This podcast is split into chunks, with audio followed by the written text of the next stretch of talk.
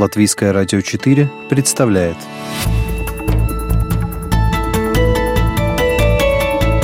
Человек и его поступки.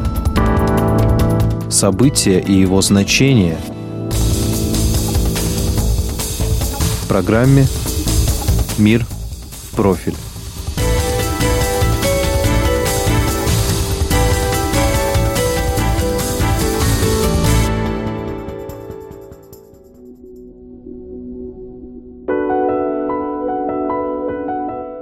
Марк Цукерберг заявил, что готов дать объяснение по поводу утечки личных данных пользователей социальной сети Facebook и их использования во время президентских выборов 2016 года. Слушания состоятся в Конгрессе США 12 апреля. Владельцы Facebook хотят видеть и в британском парламенте. Здесь на повестке дня вопросы влияния на умы накануне голосования по Брекситу. На прошлой неделе Цукерберг в эфире телеканала CNN и в оплаченных объявлениях в ряде британских газет признал неприятный факт утечек и принес извинения виртуальному сообществу. This was a major breach of trust, and, and I'm really sorry that this happened. Это было огромное злоупотребление доверием, и я очень сожалею, что так получилось. Наша основная ответственность – это защита данных, и если мы не способны на это, мы не заслуживаем того, чтобы оказывать людям услуги. Акции компании резко упали в цене, и по подсчетам биржевых аналитиков Цукерберг потерял на скандале от 6 до 7,5 миллиардов долларов. И это уже второе серьезное падение котировок компании с начала года. В январе рынок негативно отреагировал на изменения в политике формирования новостного контента Фейсбука, призванные сократить удельный вес платного и вирусного контента. О массовом бегстве пользователей говорить пока рано, но призывы под хэштегом «Delete Facebook» удали Facebook со своего компьютера, набирают популярность. Многолетние пользователи уходят в другие сети, удаляют свои аккаунты, прощаются с виртуальными друзьями и планируют встречи в реальном мире. Закат империи Цукерберга. Вы слушаете программу «Мир в профиль». У микрофона ее автор и ведущая Анна Строй. Сама я открыла аккаунт на Фейсбуке 8 лет назад. У меня 825 друзей и 223 подписчика. Я активно использую свои виртуальные связи для создания наших программ, разыскивая экспертов, отбирая интересные темы, просматривая календарь мероприятий, уточняя информацию. У меня есть и личная счастливая история – Благодаря Фейсбуку я нашла университетскую подругу, связь с которой была потеряна много лет назад. Маша переехала из Москвы в Сидней, но для Фейсбука границы не имеют значения. «Спасибо Цукербергу», — написала я тогда, делясь своей радостью. И таких пользовательских историй множество. Создатель Фейсбука уверяет, что именно для этого живых социальных контактов и было создано его детище – в начале этого года Цукерберг объявил о возвращении к корням, написав в своем аккаунте «Приоритет на 2018 год – реальное взаимодействие людей между собой, а не пассивное потребление контента».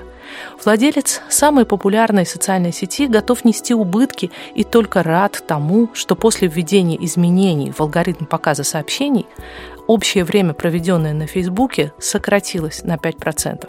А это, на минуточку, 50 миллионов часов каждый день, которые проводили за компьютером 2 миллиарда пользователей. Главное для нашего бизнеса не само время, потраченное на Фейсбуке, а качество бесед и взаимосвязей. Уверяет Марк Цукерберг. Сам он завзятый пользователь своей сети, охотно делится не только новостями компании с миллиардным оборотом, но и личной информацией, особенно фотографиями своих обожаемых малышек Максимы и Августы. Свой личный аккаунт есть и у собаки Цукерберга, венгерской овчарки Пулли по имени Бист. Кто туда пишет? Догадайтесь. А вот у дочек учетная запись в Фейсбуке появится не скоро. Жена Марка, Присцилла Чан, обещает быть законопослушной и разрешить им это только по достижению 13 лет. Imagine no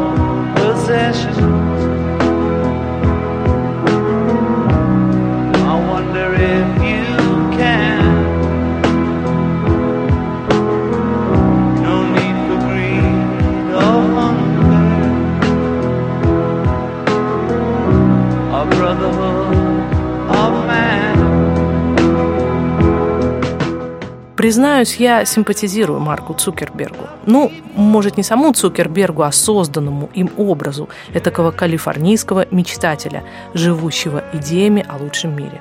Мне нравится чувство ответственности, с которым он говорит о своем бизнесе, как внимательно он слушает людей, нравятся те домашние радости, которыми он делится с нами, его дресс-код, пресловутые серые футболки, удобные джинсы. Говорит, с него хватило пиджаков и галстуков за время учебы в Гарварде. Но самое главное, что очаровывает в Цукерберге, его умение мыслить глобально, его щедрость. Марк и его жена поддержали идею основателя Microsoft Билла Гейтса под названием The Giving Pledge, объединившую самых богатых людей мира в стремлении отдать большую часть своих доходов на благотворительность. Воодушевленная рождением своего первого ребенка в 2015 году, чита Цукербергов объявила о решении в течение всей жизни жертвовать 99% дохода от акций компании на то, чтобы сделать мир лучше. И вот первый большой проект 3 миллиарда долларов на борьбу с болезнями, прежде всего детскими, чтобы к концу 21 века победить практически все известные на данный момент заболевания и продлить человеческую жизнь в среднем до 100 лет.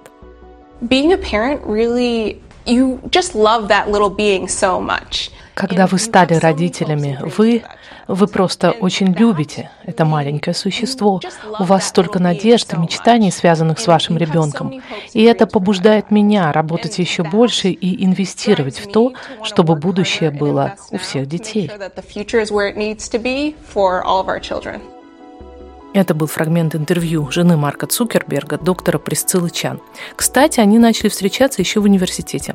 И Марк категорически отрицал слухи, что ему был нужен Facebook только для того, чтобы знакомиться с девушкой. Конечно, и на солнце есть пятна. Само рождение империи Марка Цукерберга было отмечено первородным грехом. В 2010 году на экраны вышел фильм «Социальная сеть» в жанре байопик.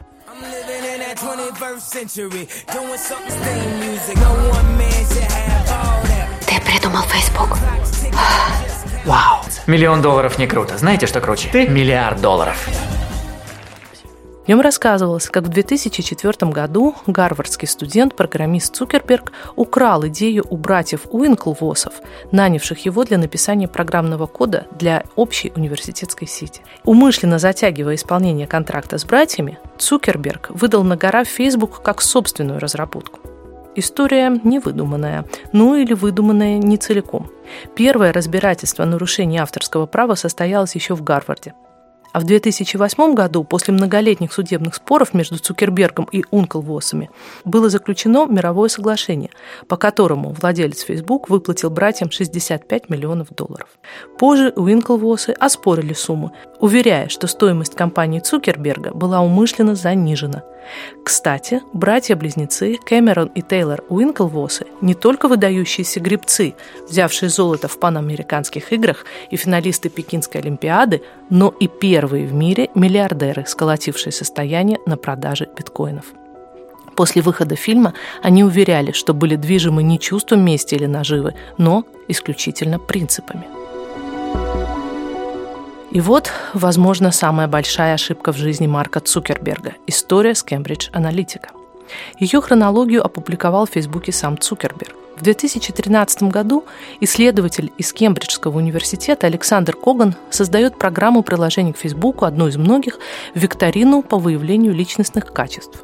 На ее вопросы добровольно отвечает около 300 тысяч человек, которые разрешают разработчику использовать их личные данные и данные своих друзей – есть основания говорить о том, что кембриджская зараза охватила около 50 миллионов человек. Вопреки политике Фейсбука, Коган продает эти данные компании под названием Cambridge Analytica, которая оказывает услуги политического консалтинга. Ее владелец – американец Роберт Мерсер, один из спонсоров предвыборного штаба Дональда Трампа. Узнав об этом, руководители Фейсбука закрывают приложение Когана и требуют уничтожить полученные данные. Кембридж Аналитика уверяет, что сделает это и даже предоставляет доказательства. Но у журналистов, а теперь и у самого Цукерберга, остаются сомнения. Расследование телеканала Channel 4, обнародованное в марте 2018 года, поднимает вопрос о легальности использования полученных массивов информации в целевой политической рекламы и показывает, что руководители консалтинговой фирмы используют в своей работе весьма грязные методы. Нигерия, Чехия, Аргентина, география услуг Кембридж Аналитика охватывает страну за страной, в том числе и о боже, в 2016 году становится известно об участии компании в подготовке референдума по Брекситу в Великобритании и в президентских выборах в США. Информацию о методах Кембридж Аналитика в прессу сливает бывший сотрудник Кристофер Уайли – он уверяет, что несмотря на уверение руководства, что они не имели никаких дел с Россией, в деле есть российский след. Тот самый психолог Александр Коган, собиравший данные на Фейсбуке, уроженец СССР, он работал с нефтяным гигантом «Лукойл», делая доклад о применении методов таргетированной политической рекламы на президентских выборах в Нигерии. Уайли до сих пор в шоке от того, как в соцсетях запугивали избирателей. Использовались кадры, на которых людям перерезали горло и оставляли их истекать кровью в канавах. Почему Лукойл интересовали высокотехнологические инновации из Кембридж Аналитика, если они занимаются только нефтяным бизнесом?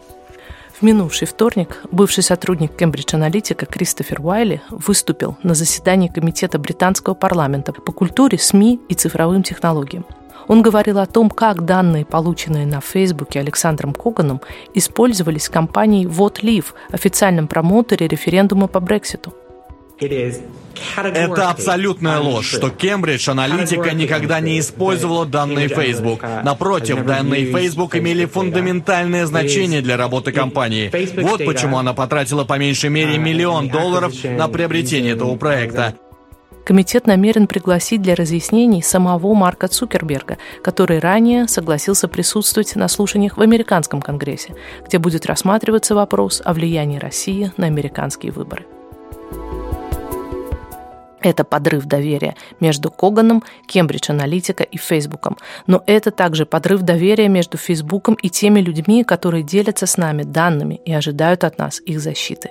Мы должны признать это – заявил Марк Цукерберг и рассказал, какие шаги будут предприняты, чтобы избежать подобных ситуаций в будущем. Достаточно ли этих заверений? Я задаю этот вопрос эксперту по компьютерной безопасности Петру Губаревичу, сертифицированному хакеру, как он себя называет. Цукербергом там немножко э, не так просто, на первый взгляд. Дело в том, что он извинялся не за то, что собирал, а за то, что утекло незаконным способом. Что он пообещал приложили, чтобы разработчики сторонних приложений, таких как вот психологический тест, более строго повязаны правилами, ну, не старается. Он собирает и будет собирать. Кстати, у самого Петра есть страница в Фейсбуке, правда, ведет он ее не очень активно. Все очень просто. Все, что вы отдаете Фейсбуком, больше не ваше. Как только положили фотографию на Фейсбук, это больше не ваша фотография. Как только написали что-то особенное, это больше не ваше высказывание. Ну, в том смысле, что да, оно ваше, но о нем знают все. Утечки случаются каждый день, не только на Фейсбуке, просто на Фейсбуке сейчас громкий случай. Но по значимости он далеко не самый первый. Пользователи сами добровольно публикуют о себе множество личной информации. И, конечно, вся эта информация не может заинтересовать спецслужб. Цукерберг того или не хочет, он будет вынужден отдавать эту информацию тому, кто ее запросит. Вам э, внушает доверие вот этот его образ филантропа, вот этого мечтателя, это этакий Джон Леннон наших дней? Я лично с ним не знаком, и кем бы он ни был, филантроп или мизантропом, все равно это не повлияет на то, как он обрабатывает Майдан. Это было мнение Петра Губаревича. Что до меня, то после долгих колебаний я пока оставляю в Фейсбуке свой аккаунт. Вы слушали программу «Мир в профиль». Ее подготовила и провела журналист латвийского радио Анна Строй, оператор компьютерного монтажа Рейнис Будзе.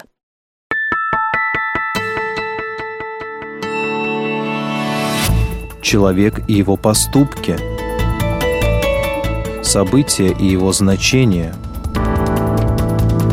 В программе «Мир в профиль». Каждую субботу в 12.10 на Латвийском радио 4.